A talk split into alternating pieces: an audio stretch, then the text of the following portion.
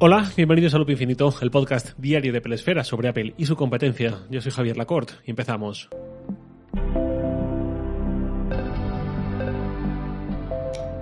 Antes de empezar con el tema de hoy, os tengo que hablar del patrocinador de este episodio, que es una maravilla de patrocinador porque ya hablé mucho de ellos antes de que fueran a patrocinar Loop Infinito, y me refiero a Setup, que es el servicio de aplicaciones bajo suscripción, más de 200 aplicaciones para Mac y para iPhone incluidas en Setup.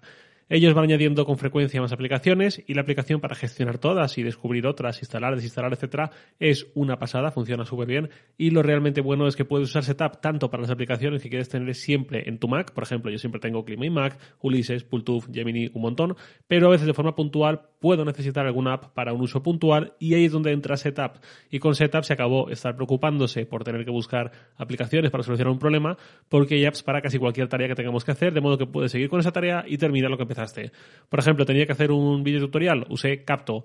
Voy a estar de viaje sin wifi, no quiero que se me gasten datos de la tarifa compartiendo datos desde el iPhone hacia el Mac. Pues instalo Trip Mode para que el consumo sea mínimo. Y así con un montón, más de 200 aplicaciones y subiendo. Con Setup podéis pensar en vuestras tareas, no en aplicaciones, setup.com, setapp.com, una semana de prueba gratuita y luego 9,99 dólares al mes. Muy, muy recomendable. Vamos con el tema de hoy.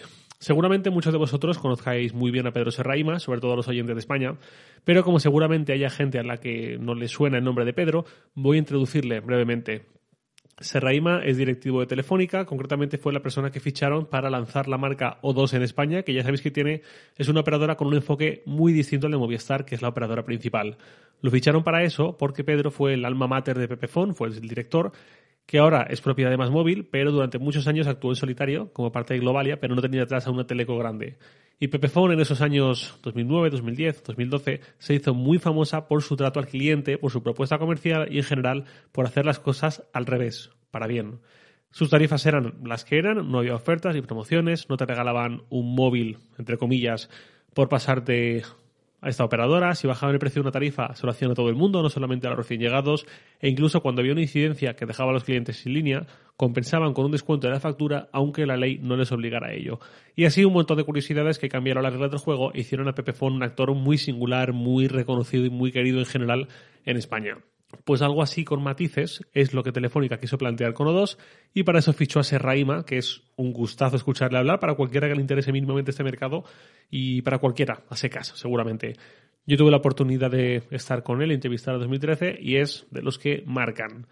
Pues bien, hechas las presentaciones, vamos con los hechos. Miguel Ángel Uriendo, periodista experto en telecomunicaciones, que ahora se dedica a la comunicación corporativa y a quien también conozco bien de hace muchos años, sacó un libro hace unas semanas sobre Serraima. El libro se llama La píldora serraima y lo estuvo anunciando en Twitter unas semanas antes diciendo que iba a salir y tal. Total que yo le dije, Uriendo, me lo quiero leer el mismo día que salga.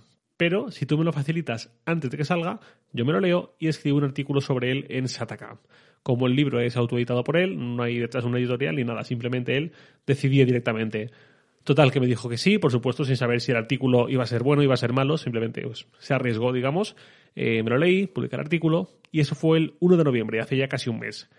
Pero más allá de aquel artículo, hubo algo que tenía pendiente hacer relacionado con este podcast, porque el libro, que es básicamente una entrevista de 10 horas a Serraima, con algunos aderezos, aunque habla de su vida, tanto profesional como personal, también hay un pequeño hueco donde se cuela Apple.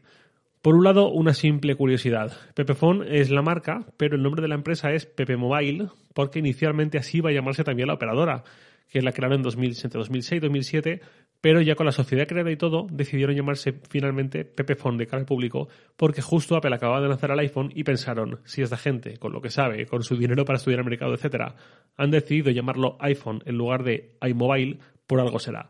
Nuestra operadora se llamará Pepefon, y así fue. Y la otra gran curiosidad, o más que curiosidad, punto de vista interesante, es algo que dice Serraima en la página 21 del libro. Uriondo le pregunta por el lanzamiento de tarifas para nichos específicos y os leo la respuesta de Serraima, que es un poco larga pero merece la pena.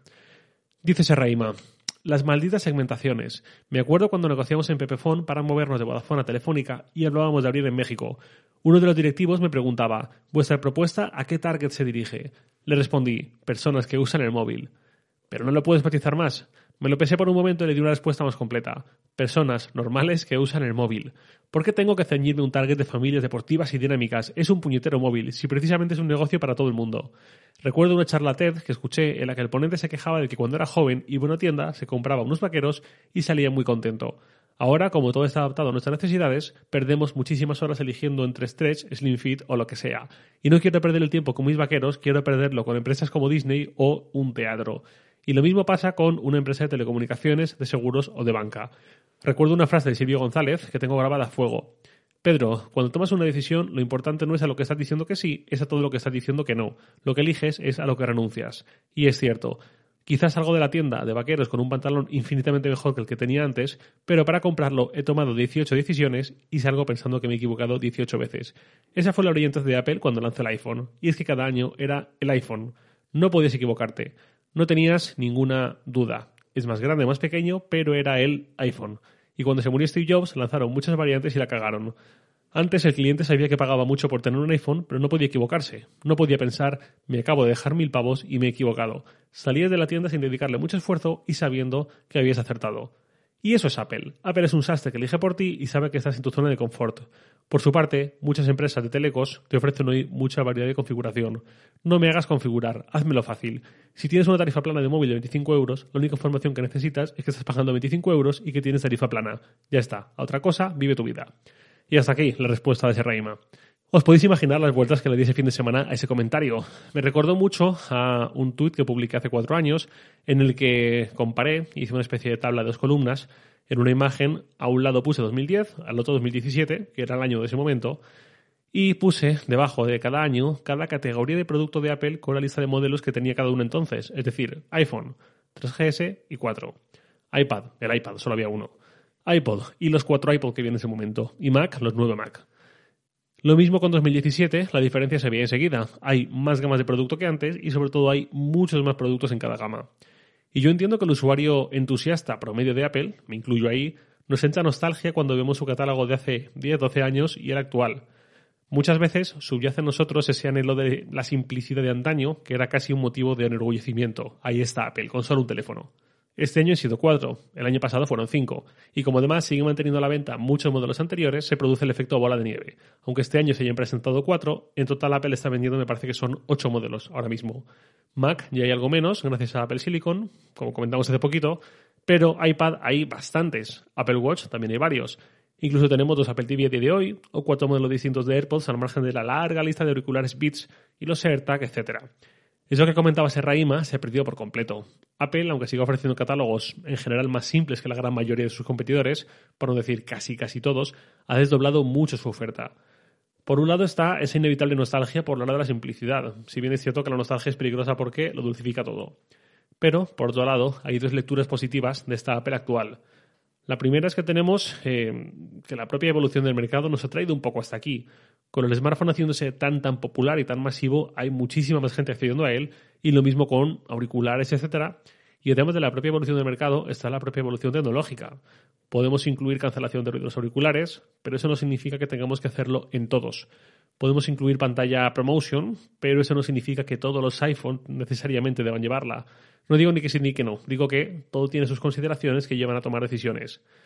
Por otro lado está la cuestión puramente de negocio, que es donde entran esas decisiones. Si Apple solo lanzase un iPhone al año 2021, como hacía en 2009, 10, etc., ¿cuál sería?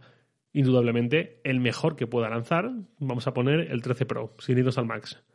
Eso significaría que el único iPhone a la venta sería uno que cuesta 1.159 euros, a partir de 1.159. ¿Cuánta gente se quedaría por el camino? ¿Cuánta gente no podría acceder a los iPhones y irían a por otros productos, a por otras marcas, a por otros ecosistemas? Lo mismo con el iPad o con otros productos.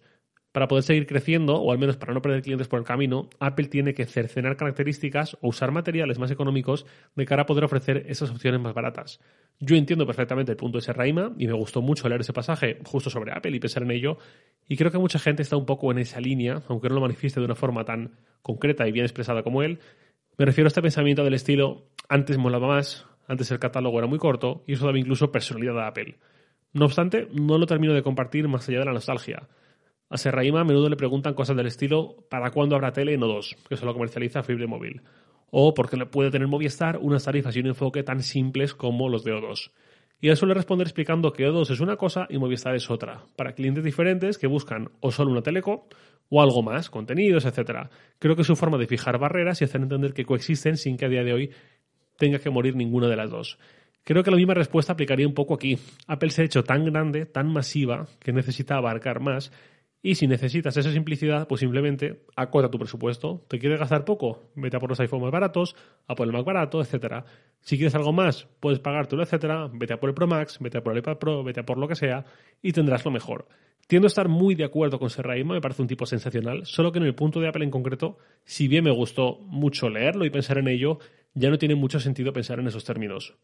Cuando además Apple, como empresa que es, como empresa cotizada, sobre todo con unos inversores detrás que le piden seguir creciendo, como toda empresa en un sistema económico capitalista, ni más ni menos, para seguir creciendo, Apple tiene que, de la misma forma que se ha abierto y se abrirá a más sectores, relojes, auriculares, localizadores, altavoces, el día de mañana seguramente gafas, transporte, etcétera, de la misma forma tienen que llegar a la mayor cantidad de gente posible dentro de sus estándares y tenemos al iPhone SE, al Apple Watch SE, tenemos al iPhone 11 que sigue vendiéndose, tenemos a los iPad de todas las horquillas de precios, etcétera, etcétera.